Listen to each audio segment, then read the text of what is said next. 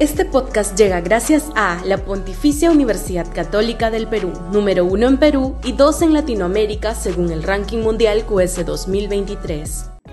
Este podcast llega gracias a Grupo Pragda.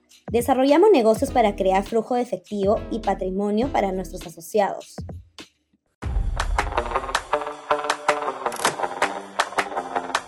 Boluarte debe ser popular si quiere llegar al 2026. El gobierno no puede confiar en su frágil alianza con el Congreso para permanecer incólume hasta el 2026. La precariedad de los propios grupos políticos que componen el legislativo hace que esa apuesta sea de alto riesgo.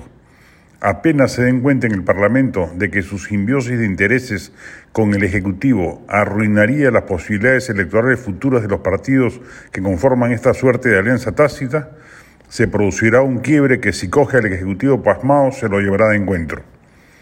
Muchos en el gobierno, particularmente el primer Otarla, parecen convencidos de que haber superado relativamente airosos la confrontación social violenta que aconteció al poco tiempo de haber asumido la transición post-Castillo, ya los blinda frente, frente a cualquier otro escenario de aparente menor intensidad y ello quizás sea el motivo por el cual su gestión brilla por su medianía y ausencia de objetivos de trascendencia. Se equivoca garrafalmente el Ejecutivo si comparte esa hipótesis. Más que ninguno otro, el actual régimen está obligado a hacer dos o tres cosas bien, entre ellas resolver la crisis económica y el lacerante problema de la inseguridad ciudadana, si quiere mejorar en sus niveles de aprobación en las encuestas y obtener así capital político que eventualmente le dé sostén y, al y desaliente al Congreso a enfrentársele. El inefable Vizcarra, sin bancada pero con una inmensa aprobación, fue capaz de tumbarse un Congreso adverso, pero sin ese respaldo ciudadano no lo hubiera podido hacer. Esa lección debe ser extraída por Boluarte. Si ella no eleva dramáticamente sus índices de popularidad, hoy tan ralos, no tendrá parapeto alguno frente a un legislativo que empiece a ponerse a risco conforme se acorten los plazos electorales.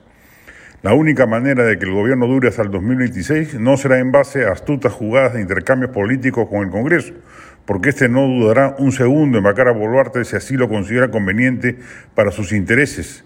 En cambio, si el gobierno crece en su aprobación popular, será difícil que un legislativo que anda casi a la par en, impopularidad se atreva a destronarlo. Al gobierno emergente de esa situación le pasaría algo semejante a lo que le pasó a Merino. La dupla Boluarte-Otorla está obligada a gobernar superlativamente mejor si quiere llegar hasta el final de su mandato constitucional. Si no lo hace, seguirá siendo un factor de inestabilidad, desconfianza y precariedad política, causando un efecto perverso de obstaculización de las propias expectativas de mejora.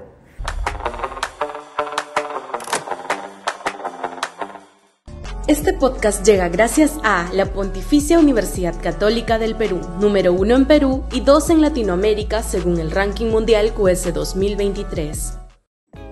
Este podcast llega gracias a Grupo Pragda. Desarrollamos negocios para crear flujo de efectivo y patrimonio para nuestros asociados.